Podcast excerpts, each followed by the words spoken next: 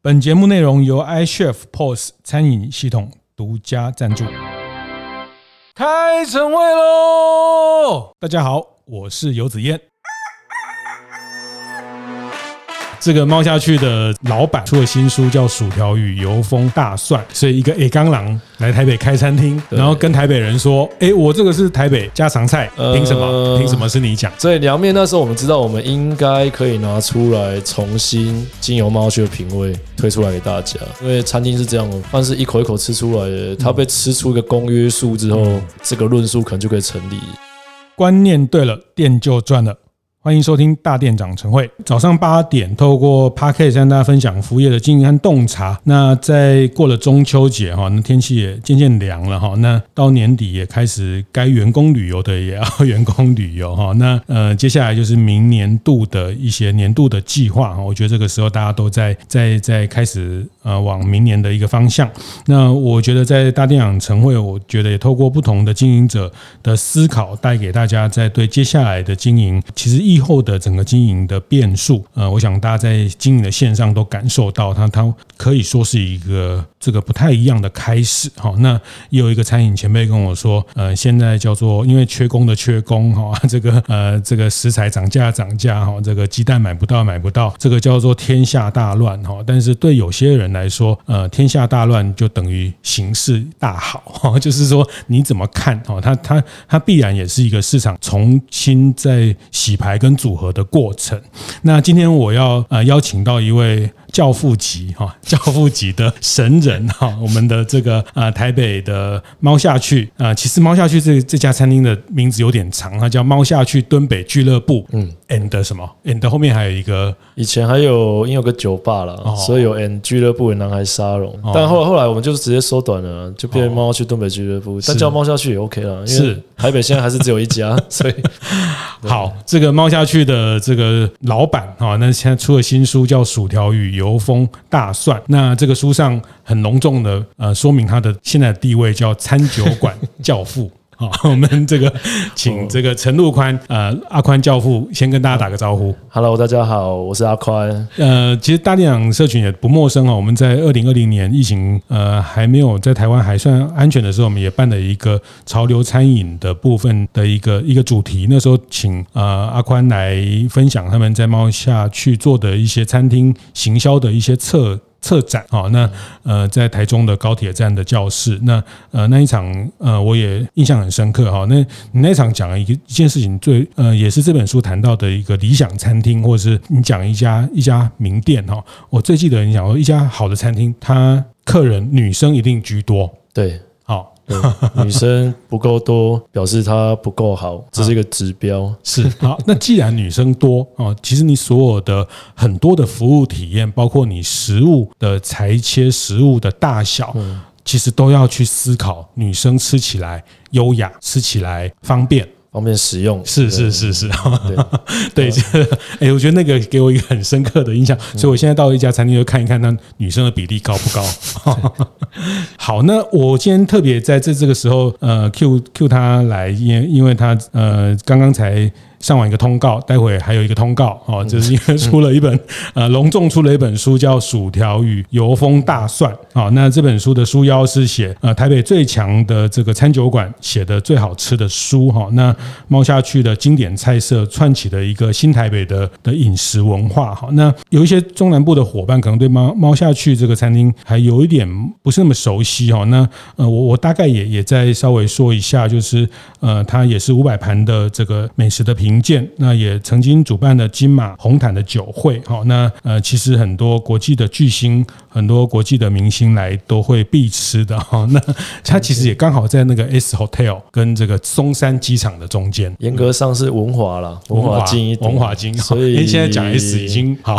所以前一阵子梁朝伟才会才会后来是是是是是，映后跟邱董在我们那边吃了吃了一餐饭，有吃凉面嘛？哦，是是凉面啊，这个。最台北最贵的凉面。呃，算是现在，嗯，因为以前比我贵的我还没卖。哦，三百块一小口。没有没有没有，以前你如果各位有吃过都一处，以前那个还有凉面，然后还我记得还有一些老北方菜的餐厅也会出那种宫廷凉面。是是是，也没有真的便宜啊。哦，都一处就是那个锅贴，嗯，都一处就是那个台北市议会斜对面，对，国父纪念馆，亚洲仅存的北平菜。嗯嗯，在北京现在也不容易吃到北平菜。是是是是，还有呃，里面这个书里面有谈到现在在猫下去的这菜单哦。那其实坦白说，我并不能说是猫下去的常客哦，因为每次想要去吃的时候，大概都很难订得到。但是最早最早在徐州路那个阶段，我还曾经去吃过了几次啊。那时候也不认识宽哥哈，也不认识阿宽，哎，但是在徐州路那个那个地方很。挺特别，它它也不算是这个台大的法商学院的那个巷子，好，那对他骑那一条路啊，除非你很常去台大医院或台大急诊室，嗯，你才会对那条路比较熟悉，不然就是念台大公卫所的人。后来啊，是是，因为它也不算是一个餐厅会开的地方，但在那时候就是开始吸引的，包括像呃苏国志啊、苏哥啊，他们就会出现，他们就会哎发现这个地方 很很梦幻哈，很很很舒服哈，那。呃，不大，很很，这也是大概台北从大概十几年前，呃，二零二零零九零九哦，开始有所谓这种餐酒馆的的概念啊，也也是那时候开始从猫下去变成一个一个呃趋势的开始。那因为在前阵子我，我我常常追踪阿宽的脸书，他那时候写书写到后面就写的。非常的快抓狂，快抓狂。那我完全理解哈，因为我们这种作为文字工作者，是要写书写到后来，就是呃，真的很干哦。就是他每天都在算说，哎，奇怪，怎么才才三万五哦？不是，才才三万五千字，那用了半天才三万七千字，那些交稿要交六万到七万哈。呃，这本书应该最后的字数大概也超过七万两千多，是是。出版社有控制哦，我们每个篇幅不能写太长。是是，所以作为一个一个一个料理人写书，跟我们做文字工作者这一样，就是叫我们做文字工作者去去去开餐厅，去开餐厅一样哈。那那个难度，我我可以相信是是非常高。好像今年出这个书是最适合我跟猫下去的状态的时候，因为如果早个十年五年，我们可能还是会写出一堆充满愤怒的东西啊。是 我写出一堆。抱怨际遇大环境的餐饮的那些有的没的愤青的愤青的语言。那经过疫情之后，所以是在前年疫情爆发完，我们很必要的公司跟个人都需要进入一个沉潜的阶段。我就跟当时候我有一个给我出口头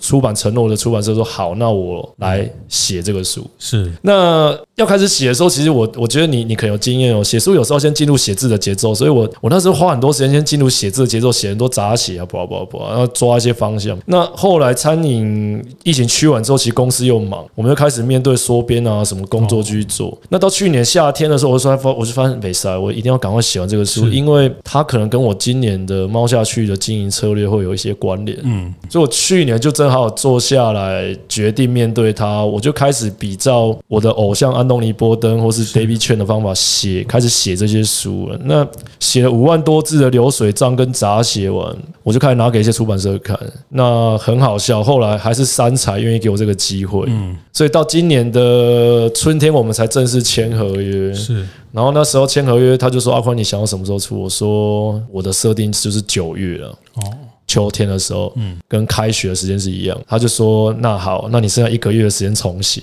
嗯，所以三月底签完合约，我们把大纲重新捋一次。他重新拟一个大纲，因为我后来非常清楚知道一件事：我要出书跟发专辑很像。我有一堆东西要 cooking，我要找的是一个制作人，是我要找的是我的照妖镜，是他要跟我一起做出一张商业的专辑来卖，那才有用，而不是我自己写的很自溺，就是跟小时候文青的思考不一样。所以我说阿宽，那用这个大纲哦。我们就就是四月要重写完那个大纲，大纲其实原本有四个部分，洋洋洒洒的啦。我当然是硬着头皮先说好啊，哦好。就后来我花了五个礼拜，后来写出你现在看到这个架构。所以这个架构后来是我一边写一边调整，重新拟的。所以第一步就是谈我们怎么样。面对跟论述这个新台北家常菜这件事。是，那第二部分就是在讲一间理想的餐厅之于台北，嗯，猫下去是怎么走到现在的。嗯，所以这个书其实对我来说，除了个人第一部分有旅行之外，第二个是我觉得它是猫下去今年很必要放在手上的一个营运的武器嘛，也不算是资源啊，就是。猫下去有一个人帮他写了一本书，然后又找了不错出版社，我们可以来跑这个议题跟行程。那这个是猫去十四年来第一次对着真正公众的的平台去讲。我们的议题是。我们的方法，是。我们的风格，跟我们真的的论述的 hospitality 是什么？是是，这很很很关键哦，就形成了一个一个所谓的文本啊。对，那文本它会产生力量哦，大家不要轻忽。呃，其实坦白讲哦，书很难卖，很难卖哈。呃，这样的书卖个这个几千本啊，出版社不赔钱，现在就阿弥陀佛了哈。那但是你不要忘了这个出版一本书的文本的的的力量。那我我我也非常开。开心看到台湾越来越多的餐饮人开始呃，去把自己的论述好好的呃，用用自己的语言。而不是找找人代笔哈，就是用自己的的方式把它说清楚哈。那嗯，当然江正成江主厨这这样他们也这个呃也可以说之外，包括像我看到更这几年来这个林聪明砂锅鱼头，我们刚开始前聊到佳慧，好，那佳慧那时候跟我讲，他也是写了《家的味道》这本书，也是晚上这个店面关门，呃，员工弄完之后两点一两点，然后就去买宵夜，买完宵夜回来一边吃宵夜，写了书胖了十几公斤，也是这样一个字一个字把它敲完哦。那那像去年那个阿霞饭店的建豪，对建豪建豪一九四零在台南也讲了阿霞餐厅，他们从一九四零台南的这个阿霞餐厅里面的这些重要的呃秋楼菜哈，那这些呃他们的这些配方也好，或者是这些呃食物后面的故事，从料理人的角度，从一个餐厅的年轻主厨的角度来来去论述，好，那这个论述都其实是非常非常关键哈。那这个餐厅的。论述最经典的哈，我我想从我的角度，我会常就举例子，就是像呃，这个有一本书叫做《海底捞你学不来》哈，这个是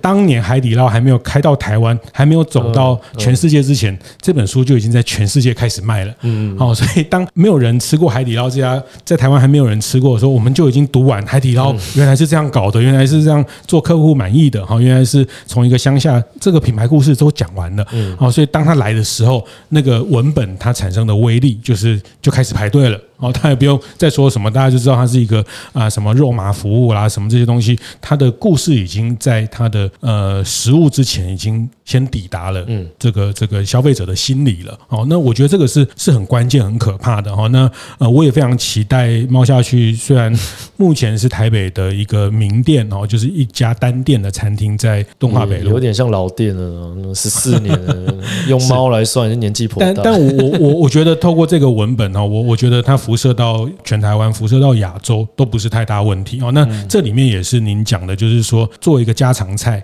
做一个台北家常菜。当我们可以说清楚自己的城市的的品味，说清楚自己城市的那个味觉的基底是什么，其实它走到全世界都都行。这也是我后来真的是去纽约一趟，短短的有几个关键点，我就会发现，如果你没有办法把你的 original 讲好的话，你很难上得了 global 这件事情。OK。对，就是，所以我后来有有有在公司一直在提一件事，如果我们没有办法把这个家常做到很有创造力、很独特的话，我们根本没有办法有那个国际感跟走上国际的那一天。嗯嗯嗯，你刚讲这个二零一七，在书里面有提到去纽约那一趟，嗯、呃，他大概也是这十四年，穿如果把。猫下去分前面就是它前期后期前前期跟后期嘛哈，前面七年后面七年对，对，这是一个中间的转转变的过程哈。那呃，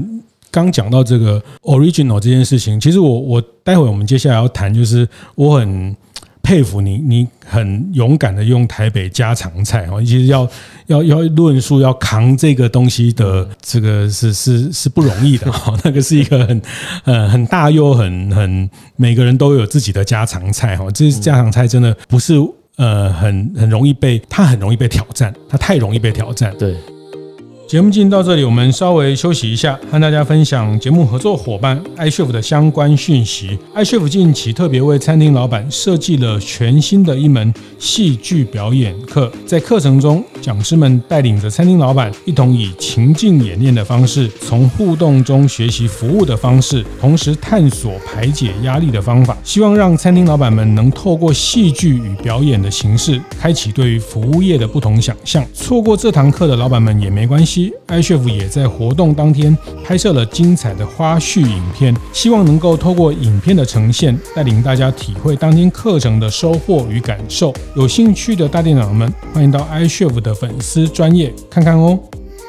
每个人都有自己的家常菜哈，这家常菜真的不是。呃，很很容易被他很容易被挑战，他太容易被挑战。对，这个就像呃，有一阵子叫流行眷村菜，哈，那有些人就说啊，眷村菜是怎么样怎么样。后来有真的住在眷村的人跟我说，眷村菜不是你们讲的那样，因为眷村里面有非官，有将军，对，有这个士官长，各省份，对，有各省份，有陆军、海军、空军，还有各军阶的。那将军家吃的东西跟士官长家、跟上尉家吃的不一定一样，所以眷村菜不是。一种概念。眷村菜，那就像你在台南吃到那个双酱面哦，是台到处都有双酱面哦。嗯，台北的双酱面是什么？炸酱麻酱哦。嗯，你去台南吃那个双酱面也是眷村旁边做的，它是麻酱跟肉燥，是是，它是完全一种概念，异地的表达。所以那时候讲眷村菜还是这样。是好，那那在讲家常菜、台北家常菜之前，这个是这本书里面一个很很主要的一个讨论哈。那我我某种程度也也被说服了这个概念哈。我看完书，呃。我我我一定程度被说服了这个家常菜这个概念呢，我还是先在。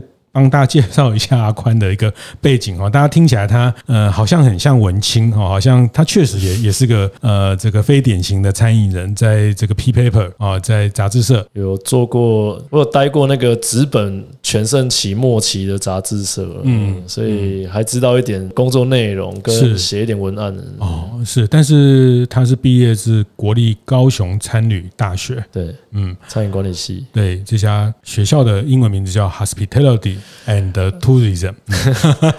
高雄 Hospitality and Tourism College 是。那最好笑的是，你问现在里面的学生，他其实他念不出校名里面的单字。嗯嗯嗯，对，就那个 Hospitality 长期还是比较被忽略一点。所以，我们我们我们现在跟学校在面对面沟通的时候，我们还是很重新强调，如果你没有那个 Hospitality，我的翻译叫服务热情了，你不太会能在这个行业活下来，或是做更多有创造力的事。嗯，所以创造力在二零二零年我去做讲座的时候，创造力跟服务热情是我猫去的信仰啊，它两个是并行的。是，好好好，好，这个所以这个也是本科哈，餐饮本科哈，当过业余运动员啊，玩过乐团，做过这个很多的餐饮的基层工作，还有做过这个设计杂志的这个文案编辑哈。那这个背景其实也也是形成猫下去后来长成今天样子的一个元素。严格上，如果没有玩乐团，你不会去搞创作，不会搞创作就不会阅读，不会阅读就没有想说要再继续变成把创作变成写作。然后这个过程里面，就是对那些非典型的事情很着迷嘛，那就回来做餐饮业的时候，就会去思考这些很八股的事情呢，是不是有办法用我们很不一样的做法来推动它一点点改变的齿轮？对，当然后来是会被现实跟生意给无情的折磨了。是是，活到现在，猫去的本质上，我认为跟我的整个一路走过来的痕迹都是有相关联的。嗯嗯，像我公司会跟大家讲，如果你不运动，你这个行业可能很难走下去。里面又吃又喝的，所以我我开店第一年就发现，如果不重拾小时候运动的习惯，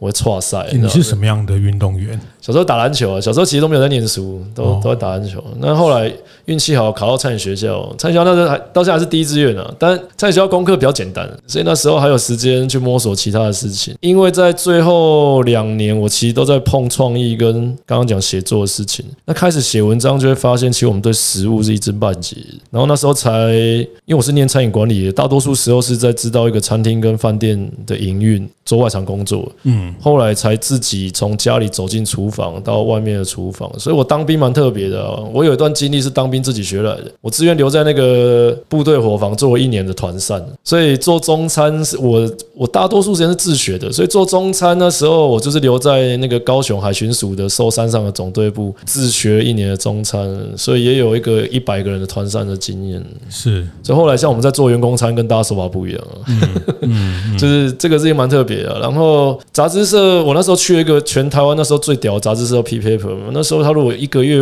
当那个月要发行四本杂志的话，那个月就有印了一百万本，一定有。那那时候是离开的原因，是因为我知道我缺了一段 fine dining 的厨房经验，即便我已经有 fine dining 的外场经验，所以我离开那个是我最想去的杂志社，就是为了跟现在那个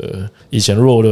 的 chef，现在已经自己开自己餐厅的的黄以伦，是。那时候他在那个 Justin 的餐厅要 expand，厨房有缺人，我毅然决然就跟我那时候我的偶像，我杂志社老板说，我我还是觉得我得回去当一个会写字的餐饮人比较对，因为编辑工作有时候我好像使不上力，就觉得不知道干嘛，空空的。即便杂志社的工作看起来很很梦幻，嗯，所以那时候就再回到餐饮，走进一个我没有进过的厨房，是。但是那一切的推力都跟安东尼波登的书有关系啊，那个书你每次看看看，就想说我到底。做这边干嘛？就是我真的不懂这些事，嗯，那我怎么在这个行业走下去？是，所以我的经历。即便到现在，我常回学校开玩笑讲讲说，我其实有点像变形虫哦。你可能小时候是二代啦，不不一定是有钱那种，你家可能是开餐厅、便当店，你从小就会碰这个，嗯，然后你可能再去碰管理面，有可能是这样。你像我这种，我家是军工教，嗯，家里很排斥你进餐厅工作，然后我就开始又这样一路走来啊，然后碰了文化圈的事情、设计啊什么。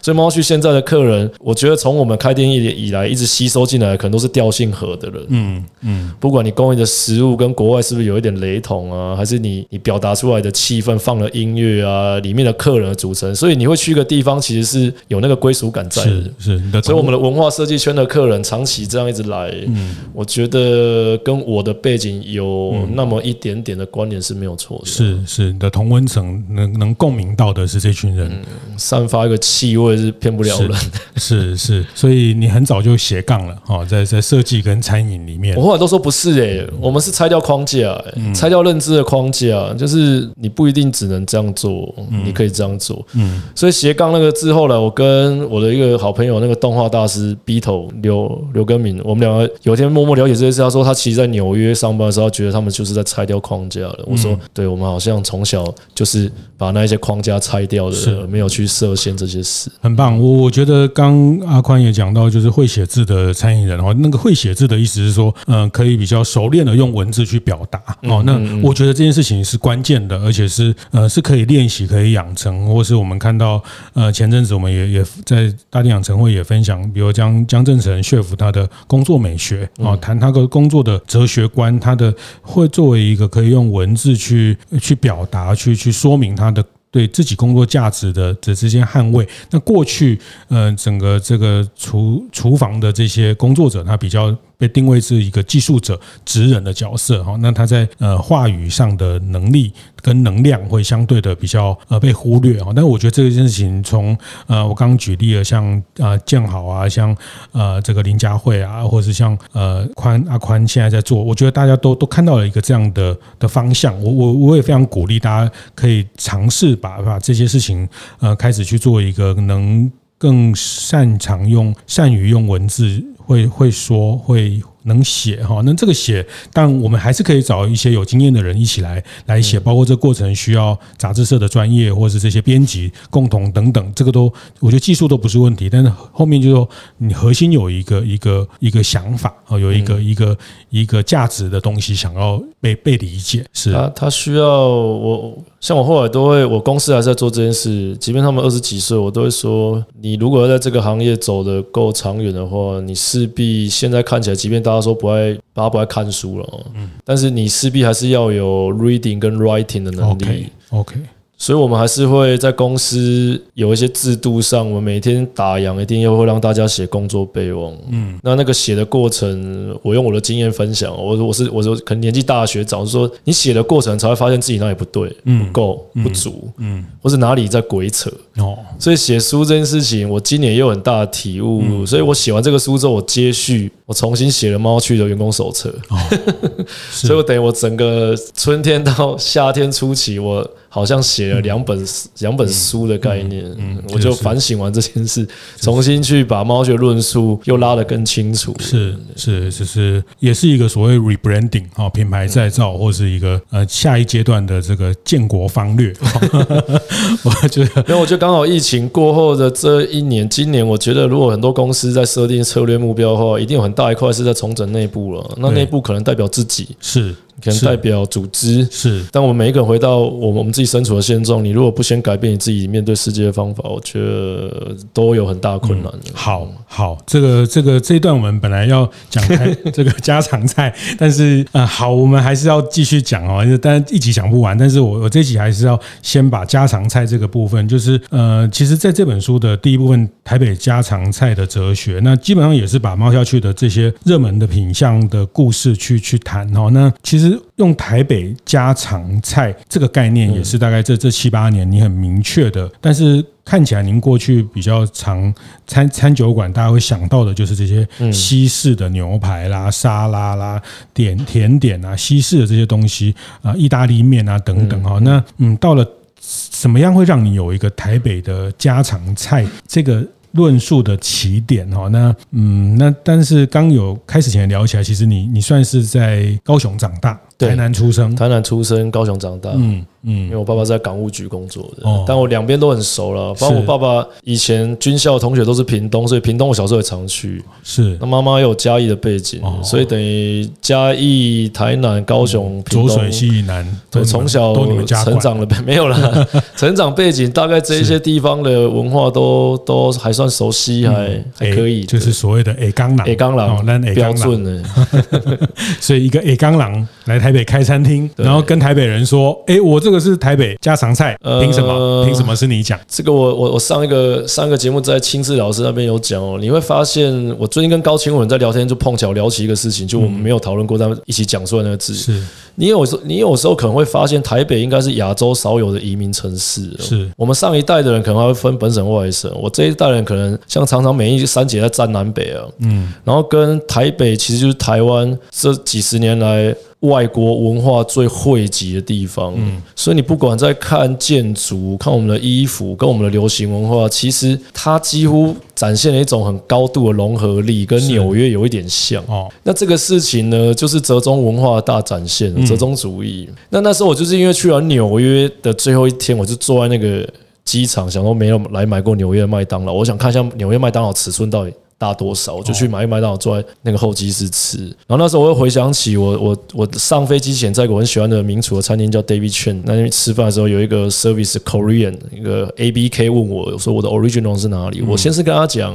我是 Chinese，但大概一秒钟之后我就跟他说，哎，不是，我是 Taiwanese。然后他说他听得懂。那包括整那个过程，我就在想，那一阵子刚好是台湾在讲那个新台湾味，还是江正成哦，他们两个在提那个节气什么。嗯，那我突然脑袋在闪闪过一件事，就是我的格局跟我的程度，如果能回来把台北这件事情，至于我这个世代讲好的话。可能就很不容易，嗯，那因为我就代表了，光我家我就是第三代的台北移民了，嗯，我最最大的姑姑四十年前来的，哦，我小姑姑是快三十年前来的，我叔叔也是，然后我就是第三代从我家脱南上来台北，因为。台北可能才有我们可以发挥跟工作是梦想存在的地方。嗯，回来再做这个食物，不管在我家里煮菜给你吃，或是我认为猫下去就应该要展现这件事情，是我们到底融合了什么东西，给你什么既熟悉又美味的我家的菜色。嗯，那我就刚好。猫去哥开了一个时间点了，所以我们在定义光薯条这件事情，就是我家的比你好吃。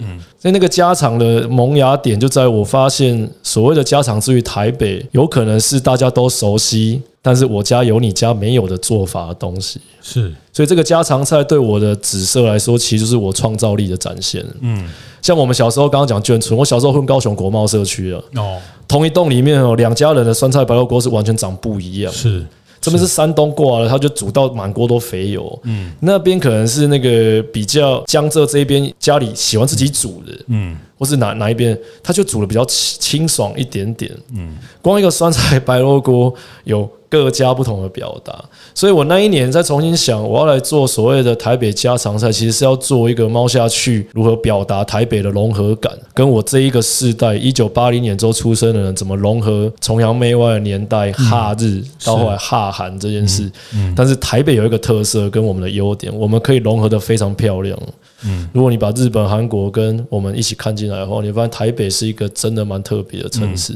嗯，我们的品味其实跟历史是没有没有输给其他人的。是，所以我们展现的其实有别于上一代的。我会讲难听一点，上一代大家会说台湾人投机取巧。嗯，但我觉得我们这一代人的创造力是没有输给其他人的。所以那个家常感，我刚好先讲。我后来思考这个论述，就是如果我没有办法做出我的家常食物那个独特性的话。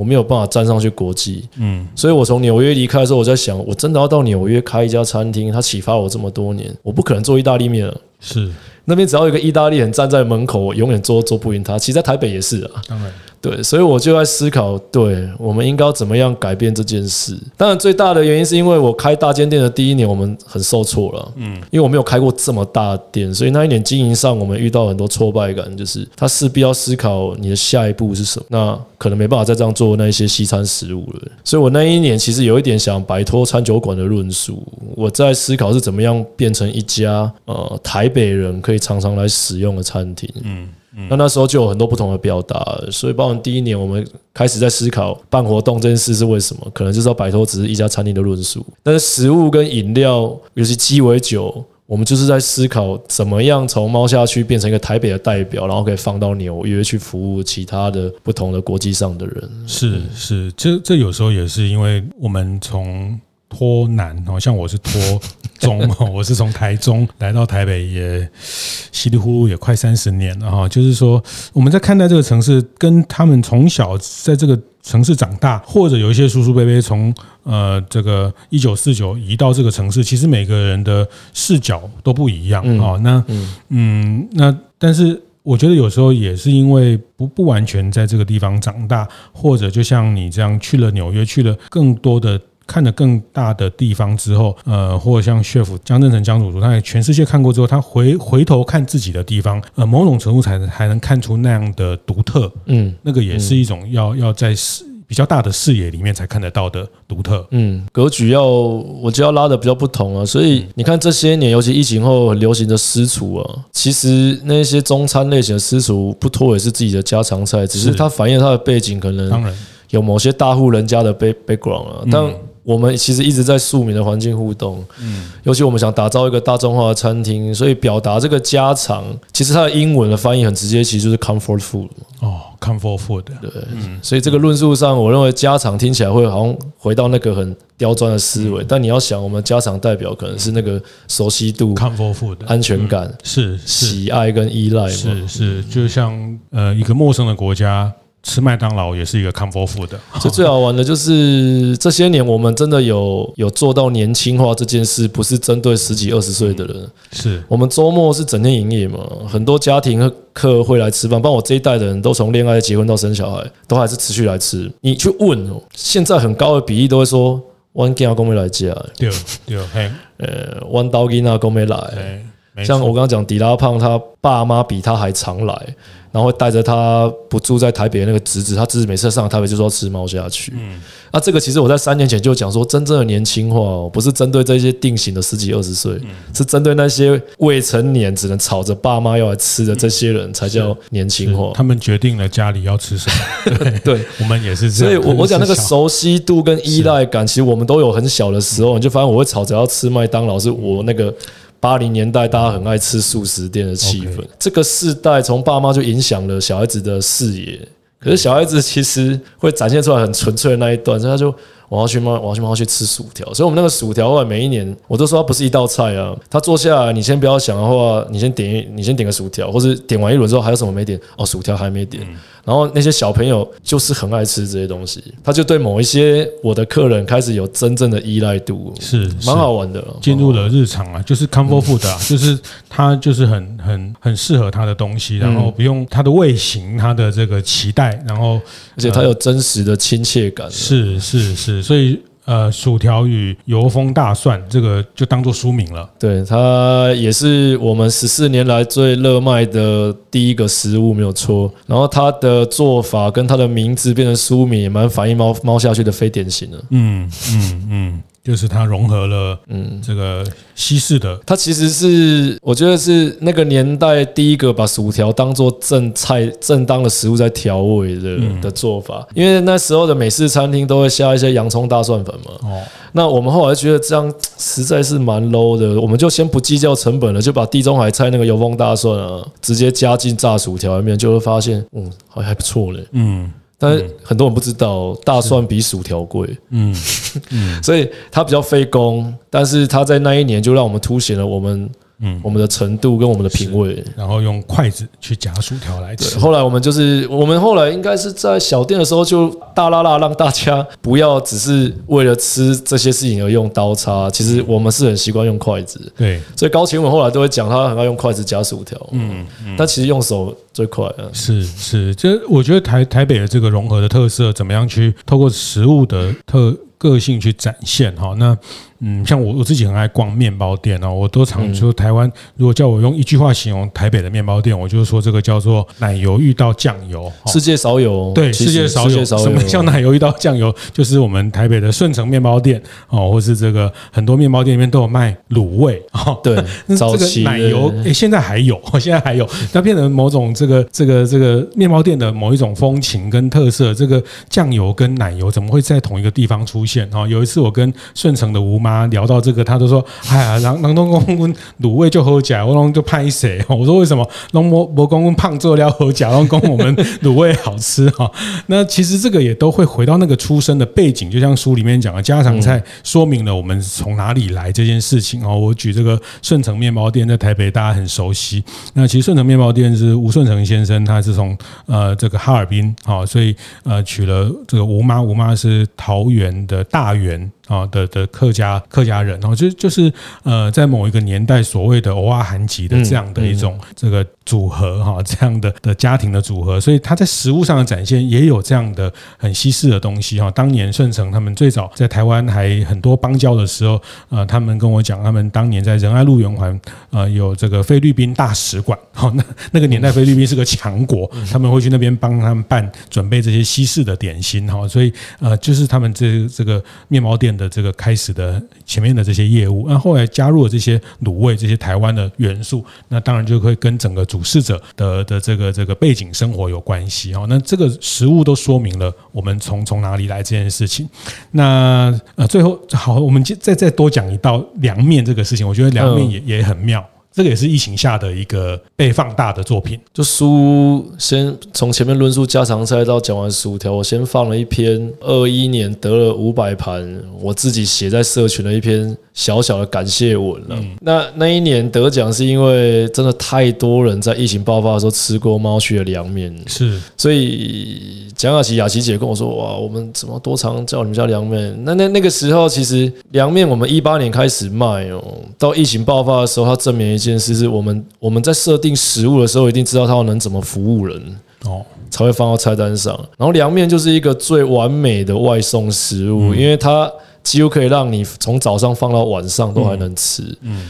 然后它在外送的过程品质的维持是最没问题。是，那那一年我们因为有自己的车队，把我们当成大家的 room service 在用，所以凉面就这样一个传一个之后，我们在那个疫情全盛期的三四个月，我们每天那个凉面真的出到手软。嗯，那这个凉面其实我认为也是基于我对台北的看法，台北是我我全台湾。晃一一圈玩，吃凉面最密集的城市，嗯，甚至我们活在松，我们如果在松山区跟中山大安，你有发现所有有名的凉面都在这里吗？它可以从早餐吃到中餐、晚餐、宵夜，几乎都能吃。所以那一年我我我不再做意大利面之后，就是因为。我们在思考怎么样可以更快速的服务人，当然这个要聊更多。但就是说，凉面这件事情，我发现它最棒的是，一我可以很快速的经由现煮现烫，然后给大家一个很有熟悉感的东西。然后全世界还真的没有人像我们这样吃凉面。嗯，你光讲对岸的上海就没有了。所以上海，我在台湾朋友说：“哎，你们赶快来开，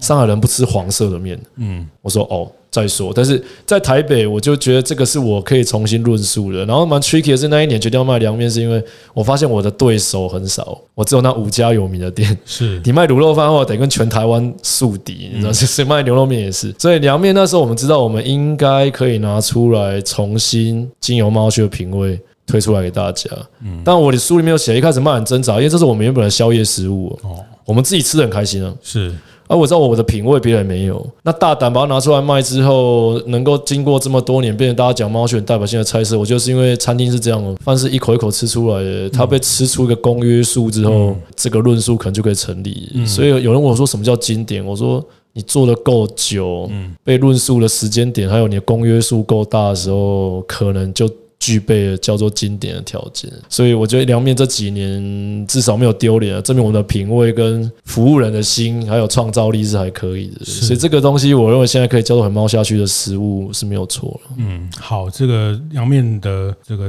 招牌麻酱的做法，书里面也有讲。但是大家可以看一下，但大家其实也不用看，他有讲也等于没讲。他说他里面有不能告诉你的品牌的这个麻酱哦，不能告诉你的调味的这个卤味，还有这个不能说的白糖、白醋的品牌，但是它不是只有糖等等哈。但但我觉得他卖的就是这件事情，说家常也真的很家常啊。其实台湾的凉面的这种。市场啊，它我后来约略理解，它也有一个供应链哦，有人专门出酱汁的，克制酱汁的哦啊，这个它真的是不同时间都有，像那个市民大道有一个有一个凉面，呃，这个刘妈妈。刘妈妈哈，这个半夜这个十二点一点的这个看完戏或是看完表演，在这个松烟成品对面那个市民大道那个半夜的凉面哈，这个呃半夜到早上或者早上菜市场里面凉面在我们生活里面的这种精彩，那猫下去重新做了一个诠释，然后做了一个呃这样的。的一个提案，哦，那我觉得，呃，这个在在呃很很大胆哦，我觉得某种程度很大胆，因为这件事情谁都能做，也谁都可以。家常嘛，家常就是每个人都可以做出自己的的家常，但是我觉得，呃，在猫小区帮把这里找找出了一个公约数，好，那这个公约数，呃，里面有呃刚谈到的几个关键字，大家如果细听阿宽在谈到，他有品味啊，他有设计，他有这个在诠释，还有这等等的，包括它的运送上的一些包装的设计，哈，我相信你刚刚讲的那五家竞争对手的。包装的这个这个开箱的体验都非常的差。没有，其实快快讲哦，其实书里面有提，鼎泰丰给我启发很大。嗯、鼎泰丰是把上海小吃给餐厅化，是，然后把它精致化。嗯。然后我们那一年做新台北家常菜，还有一个蛮重要的思维，是因为做西餐的速度太慢，很难服务广泛的客人，所以我们在想怎么样让餐厅的速度加快的时候，餐厅小吃化倒过来这件事情变成启发我。嗯，所以我们会去探索的是点心的范畴可以怎么诠释。是，所以像凉面或是你说红油抄手，我们都会卖这些东西。其实它就是能够很快速的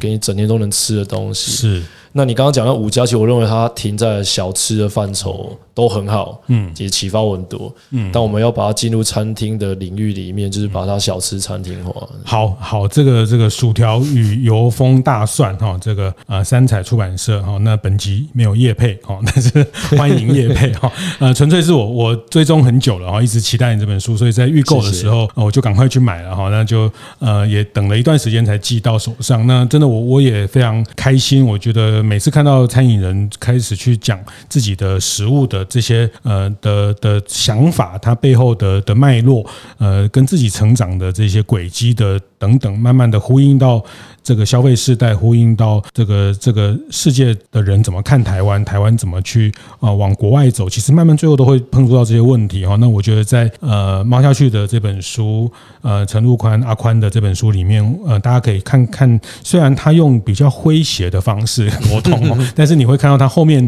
呃抱着一个浪漫跟一种一种企图是很很明鲜明的哈。就是比如刚讲凉面然后，他觉得如果有一天呃或者你已经想到那么一天。呃，外国人排队不是台北的地方排队吃凉面。哦，那个就真的很糗了哈，就是说疯狂的这个很疯狂的事情哦，那那不是不可能哈，就像林聪明砂锅鱼头在 Netflix 呃分享了之后，在这个故事被理解，这个文化脉络被被理解，那佳慧就跟我说，就外国人就看着 Netflix 来来加以吃。那他去他因为外国人很多外国人，尤其美国人这种，他不吃鱼头的嘛，哦，这些有骨头的东西不是他们习惯吃的东西。对，他说很奇怪哦，他们这些人看完了 Netflix 之后来吃鱼头，他去收盘子的时候，发现他们连骨头都吃掉了，哦，就是说他觉得这个文化的力量，这个故事的力量很可怕。时代在进步，嗯，真的哦，那他其实也说明了这件事情，他没有一个呃，食物本来就是一口一口吃出来，它不断的演进哦，不断的随着生活，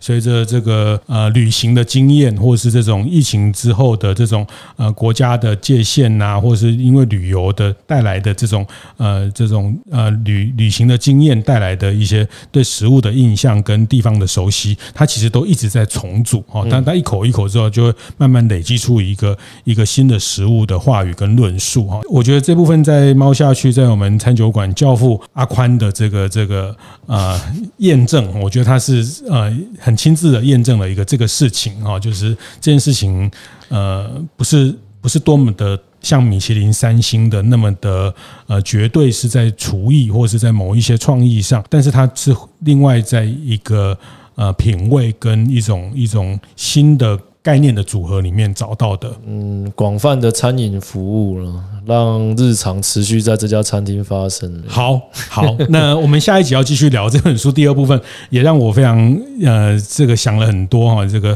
什么叫理想的餐厅？好，那这一集先到这边，谢谢，谢谢阿宽跟大家分享，谢谢，谢谢。会后记得在 Apple Podcast 订阅、评分、留言，有任何想在晨会上讨论的议题，也欢迎提出。大店长晨会，下次见，拜拜。